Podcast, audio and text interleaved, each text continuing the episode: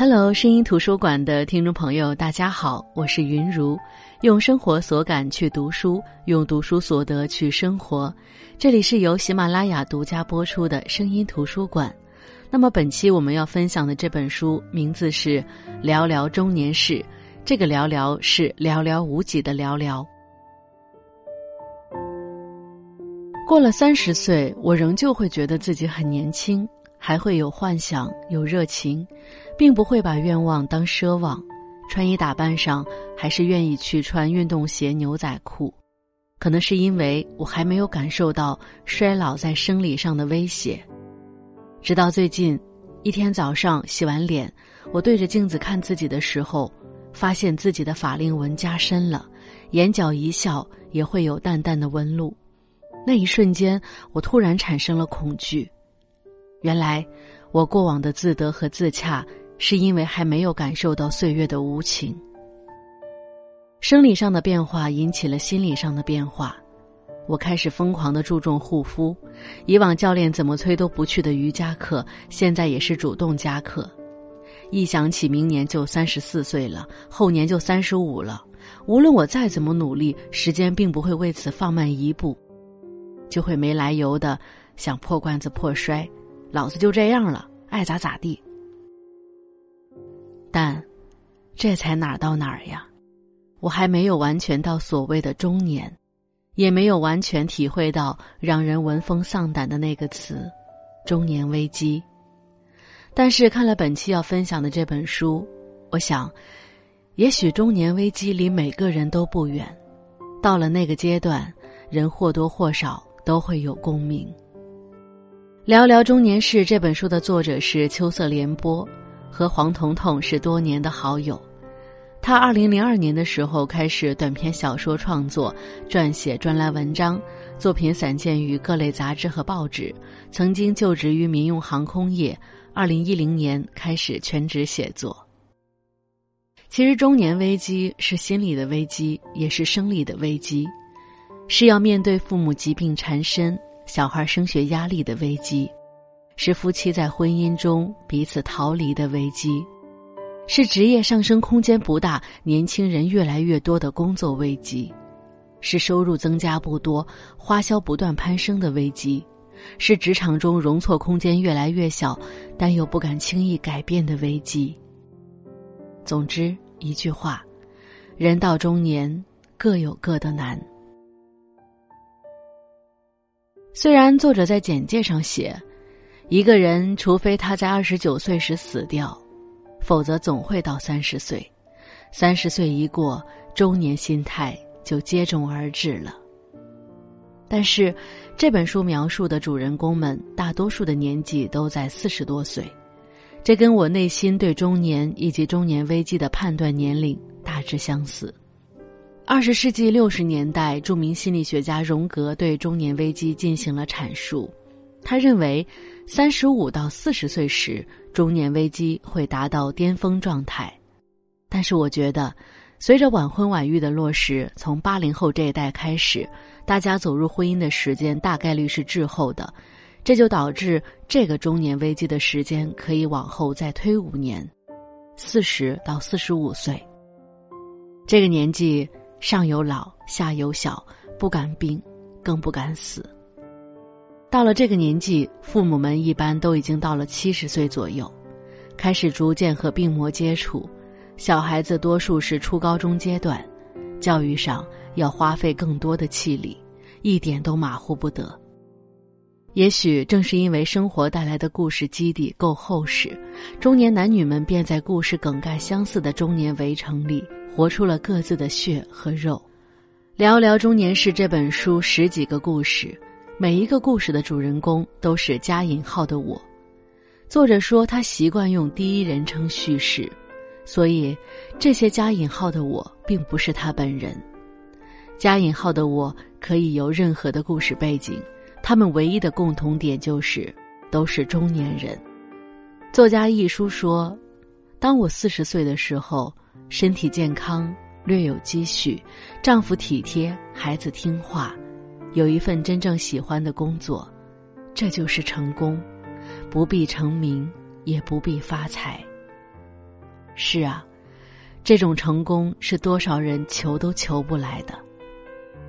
作者说，传说中女人的中年危机有三种表现：健身、医美、离婚。这一点我深以为然。当你对抗不了生育的摧残，健身是必备的；当你对抗不了地心引力的拉扯，医美是必备的；当你对抗不了婚姻里不对等的付出带来的失衡。离婚是必须的。很多人都会觉得，都到四五十岁了，干嘛会离婚？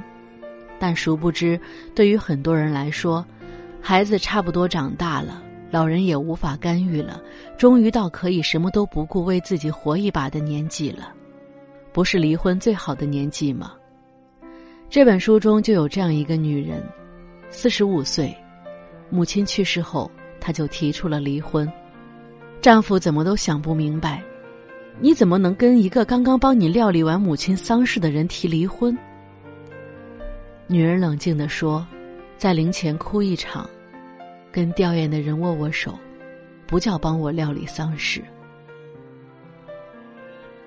长久以来，传统的母亲给女人的教育观念是：做媳妇儿要贤惠，要把丈夫、孩子伺候好。丈夫又没有吃喝嫖赌，也没有打你，怎么可以提离婚呢？所以，女人也有过那种维持一个正常的家庭，对孩子总归好点的观念。但丧偶式的家庭幸不幸福，孩子是知道的。女儿十三岁那年，突然跟他感慨：“好盼望爸爸出差呀，他在家又要伺候他，又要听他各种挑剔。”女儿和他都知道，这个家庭的畸形源于爸爸的原生家庭，因为爷爷奶奶重男轻女，对女儿的态度很冷淡，而爸爸在那样的环境里长大，不自觉的就会把自己当太阳，让所有人围着他转，并且把这一切当成理所当然的。甚至女儿还举了个例子：前几个月我中考的时候，姥姥病危，我妈守在医院，我考试回来。还得给我爸做饭呢。其实，女人在五年前就提过一次离婚，只是丈夫从来没当真，只当是女人闹情绪，过两天就好了。那时候是顾及母亲的情绪，女人忍了下来。而这次母亲已经去世，没有忍的理由了，所以丈夫主动送花求原谅、放狠话都没有用。听到消息的一众亲戚上门劝说也没有用，公公雷霆般震怒，婆婆泪水决堤，在他们的话语中，女人成了恩将仇报、不与丈夫共患难，还带坏孙女的人。他们甚至怀疑女人在外面有人。女人只是说：“财产分割，我做了最大让步，孩子我管，房子归孩子爸爸，我只拿现金。你们也知道，照如今的房价。”他爸爸占了多大便宜？第二，这个年纪他爸爸还年轻，赶紧再结个婚，生个男孩子。万一又是个女孩子，没关系，国家放开了，再生一个。是啊，婚姻中一直享受付出的一方，应该永远都不知道对方忍的有多辛苦。就像作者在书中写的一个很精辟的比喻，他说。婚姻就好比一个里面插的到处都是钉子的桶，我们蹲在桶里，用尽办法把自己扭曲到不可思议的奇葩形状，这样就能不碰到钉子，然后就觉得婚姻还可以继续下去。可是，故事当中的这个女人，把自己扭曲到不能再扭曲的地步，就会产生强烈的反抗。而在这一切当中，女儿居然成了她最坚强的后盾。女人甚至还担心女儿由此对所有的男人失望，千方百计的说：“不是所有的男人都像爸爸那样的。”没想到女儿说：“不会的，我见过别人的爸爸是什么样的，我也知道好的男人是什么样的。”人到中年提出离婚的不只有女人，只是女人考虑的更多。考虑来考虑去，最后才会考虑自己。书中的另外一个故事，人到中年，则是男人提出了离婚。有意思的是，听到这句话后，女人的第一反应则是：怎么会让他抢了先？男人抛出了条件：财产公平分割，孩子你要就给你，不要我就带上，谁带孩子，另外一个人就付抚养费。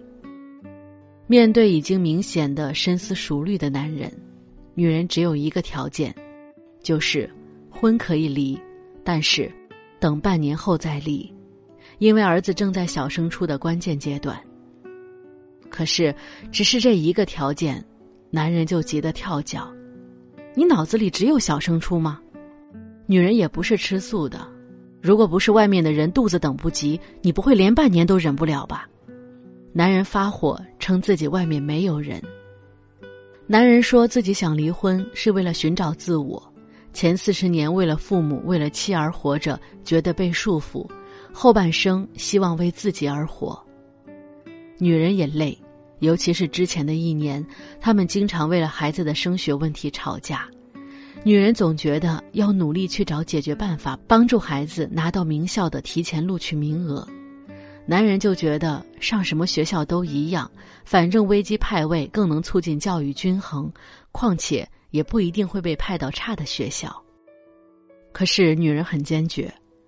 如果能把命运掌握在自己手上，我就不愿意交给系统。男人总说自己的家庭地位低，孩子总是站在女人这边。女人说：“我风雨无阻的陪着他上课考试，虽然我不会讲奥数，但是他做题的时候，我会默默的坐在一旁看书，甚至在陪孩子打怪升级的路上，一旦遇到什么问题跟男人去抱怨，男人总会冷言冷语：‘早就跟你说不让你们去的。’”正是无数个这样的时刻，女人心头涌出了离婚两个字，只是没想到男人会先提。男人爱上跑马拉松，每天都要出去跑步，女人也让他顺便带着孩子一起跑，锻炼意志，增强体力。可是男人总是嫌儿子跑得慢，不愿意带，哪怕儿子也讨好似的说：“等我再练练，就能跟爸爸一起跑了。”男人也不为所动。在女人和孩子的一起努力下，孩子终于被一个不错的学校录取了。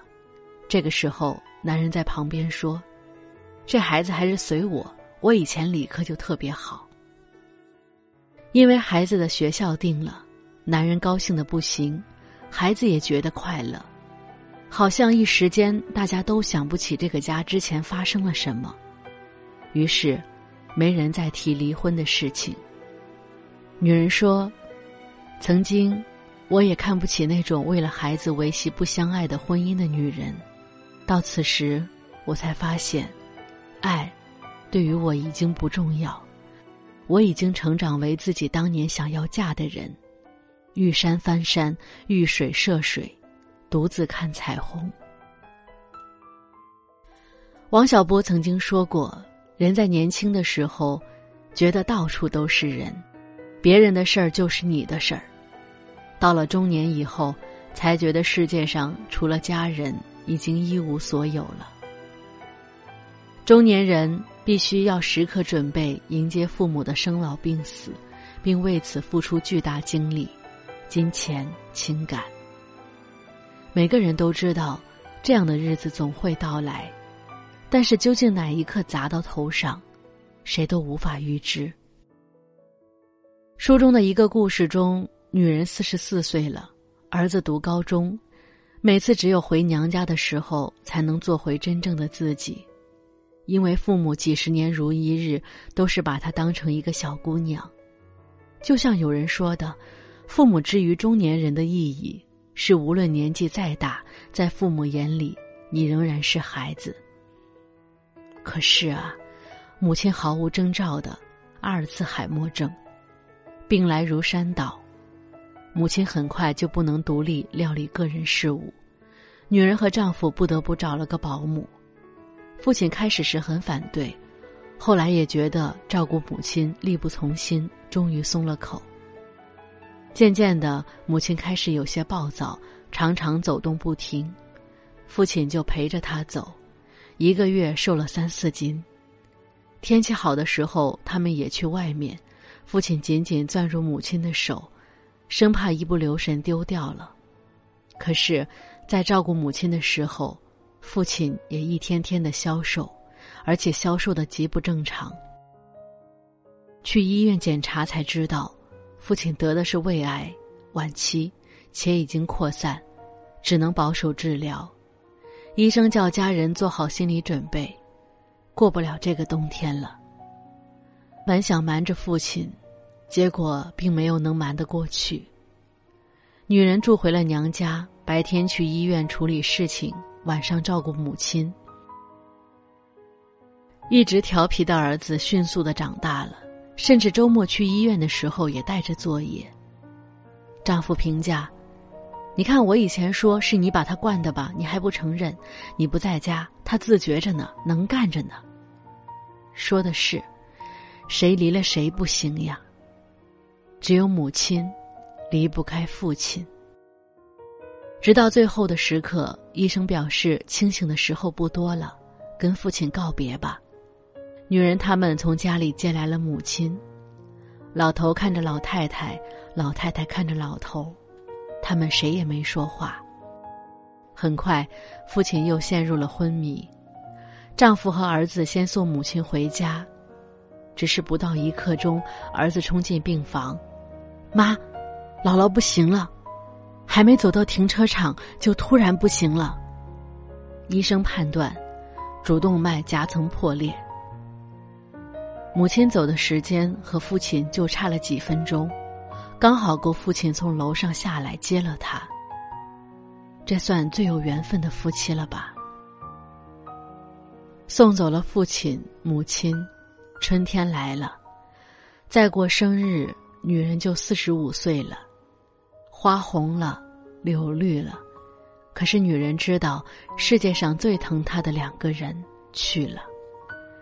这一场遭逢，女人撑了过来，头顶上的白发被形容成开了一朵菊花，只是到底是撑了过来。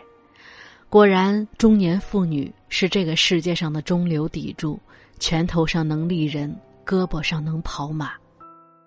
可是。中年人要面临的何止这些呢？要付出多大的努力才能让生活不至于一地鸡毛？或许才是每个中年人心里最大的压力。要下多大的决心去按住心中蠢蠢欲动的自我，才不至于婚姻失败、家庭失衡？或许是很多中年人心中最说不出的苦。那下期节目，我们继续借由《聊聊中年时》这本书。来说说中年危机，声音图书馆，我是云如，我们下期再见。